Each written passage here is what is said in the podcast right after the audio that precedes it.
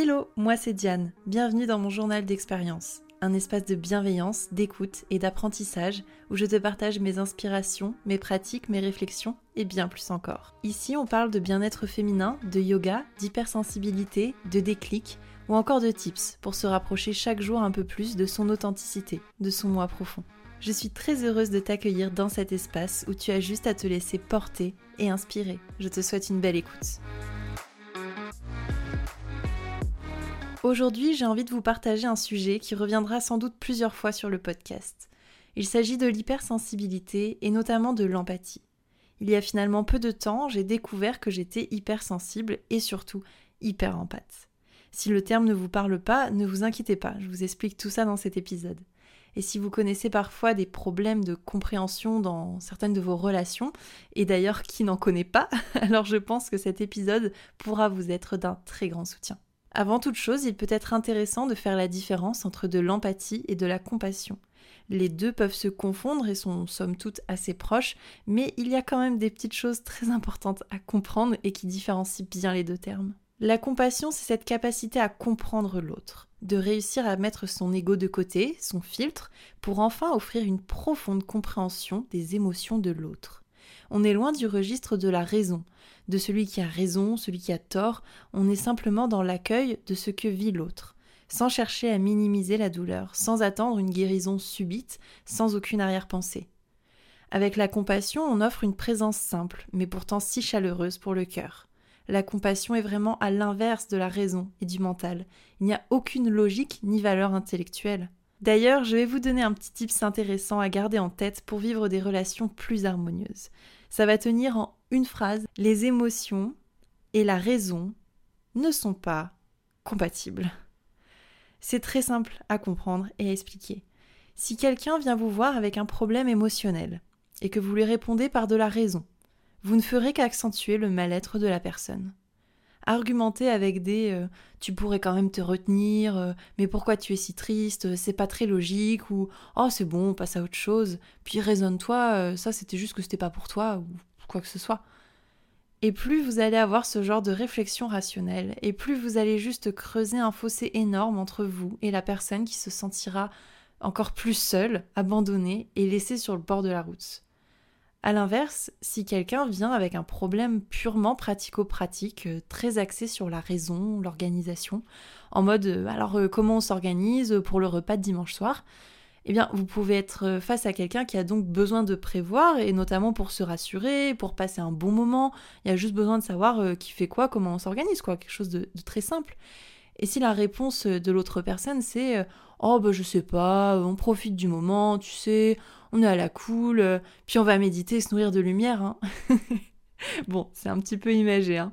Mais tout ça pour dire que si la réponse est celle-là, eh bien, je pense que la personne qui posait la question à l'initiale et qui voulait juste s'organiser, ben en fait, elle se sentira pas très très bien parce que son simple besoin de s'organiser pour que les choses se passent bien ne sera pas comblé et là aussi on aura de la disharmonie, du désaccord et de l'incompréhension. Bon, alors c'est vrai, mes exemples sont volontairement assez illustrés, mais la phrase que vous pouvez retenir c'est on n'apaise pas les émotions avec de la raison et on ne résout pas les problèmes d'ordre matériel et logique avec des émotions.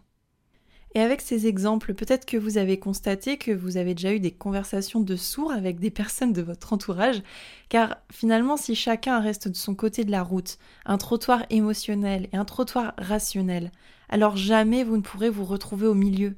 Et ça, suivant la situation, ça peut faire vraiment très très mal.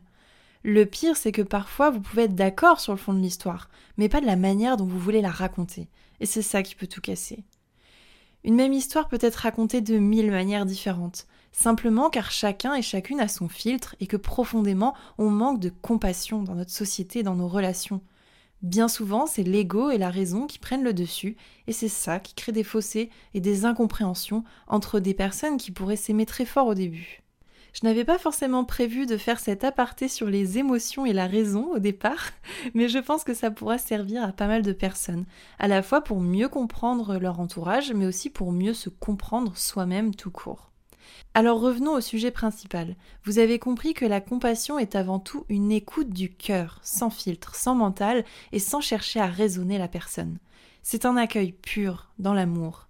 Et ça, tout le monde en est capable, tout le monde a cette ressource en soi et peut ouvrir les bras à son prochain. Ce n'est pas réservé à une partie de la population. La compassion est à l'intérieur de chacun et de chacune, il faut simplement avoir le courage de faire le chemin jusqu'à elle, parce qu'elle se trouve dans son cœur. C'est toujours plus facile de rester dans sa tête, dans ses filtres, dans ce que l'on croit être bon pour soi-même et pour les autres. C'est toujours plus facile de se raisonner et d'essayer de convaincre l'autre. Mais personne, mais alors personne n'a envie d'être convaincu de quelque chose. Par contre, je crois ne pas trop m'avancer en disant que tout le monde a besoin d'être simplement comprise, compris et accueilli. J'aimerais ajouter à tout ça l'empathie. Qu'est-ce que l'empathie? L'empathie, c'est de la compassion à outrance, si je puis dire. L'empathie, c'est tellement se mettre à la place de l'autre que l'on ressent sa douleur. C'est ressentir une boule de mal-être en soi quand quelqu'un ne va pas bien en face de soi. L'empathie, c'est apercevoir une micro-expression chez quelqu'un et sentir si cette personne est vraiment bien ou non. L'empathie, c'est bien souvent de faire passer le bien-être de toutes les personnes autour de soi avant son propre bien-être. L'empathie peut être de s'oublier à l'extrême et de devenir un paillasson pour les autres également. Et on sait en fait, les gens, ils voient qu'un empathe, c'est quelqu'un qui a le cœur en avant, qui a le cœur ouvert et qui fera tout pour aider son prochain, quitte à en lui-même. Et bien souvent, ce qui se passe, c'est que les empathes, ils vont avoir du mal à dire non pour une situation. Et ils n'ont pas forcément de mal à dire non eux-mêmes, mais au contraire, en fait, ils ont du mal à dire non parce qu'ils savent qu'ils vont soit blesser, soit vexer, soit faire quelque chose de mal à l'autre personne. Donc bien souvent, les personnes empathiques vont juste dire oui, quitte à s'oublier, à s'écraser, à aller à faire quelque chose alors qu'ils n'ont pas envie, simplement pour ne pas générer d'émotions euh, négatives ou compliquées à gérer pour la personne en face. L'empathe va ressentir la douleur de l'autre personne bien plus que cette personne ne ressentira la douleur.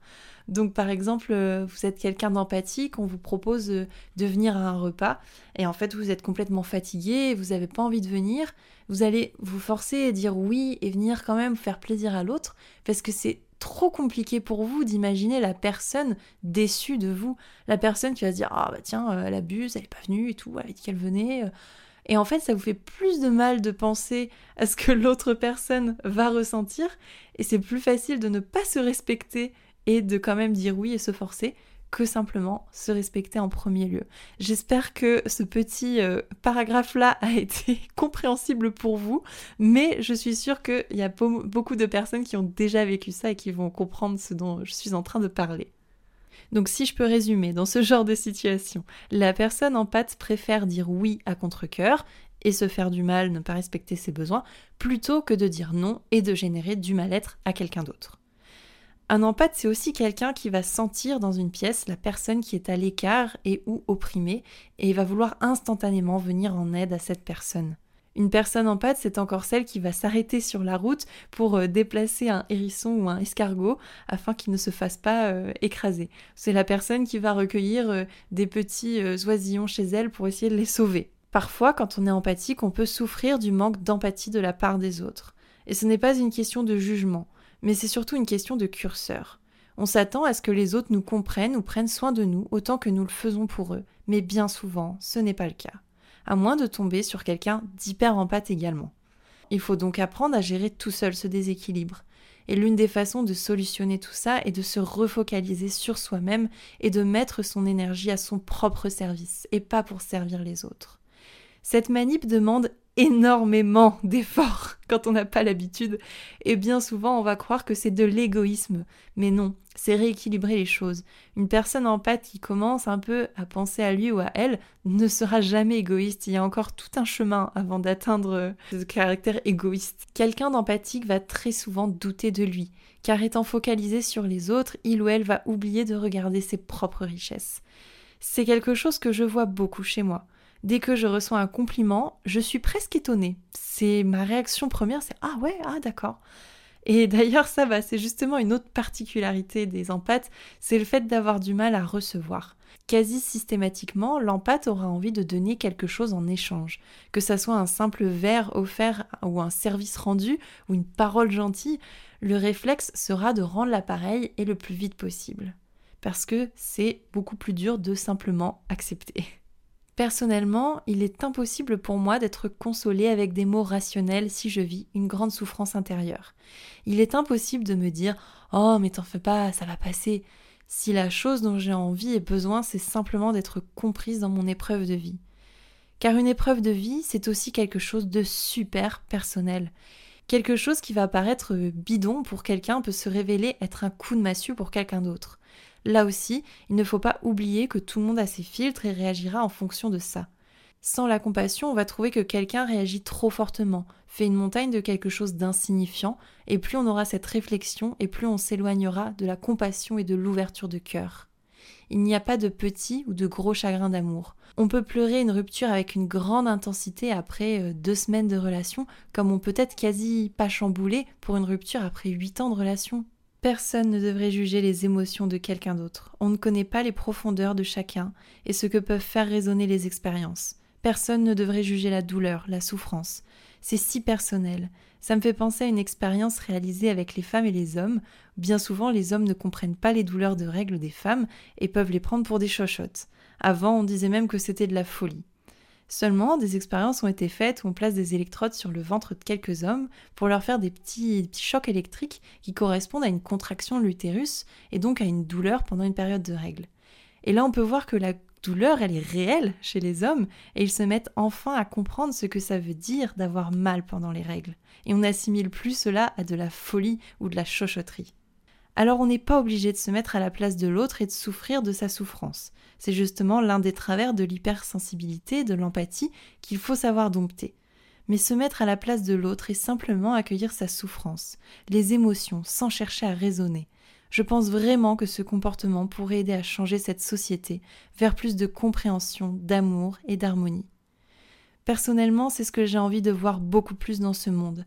Alors c'est là où je mets mon énergie.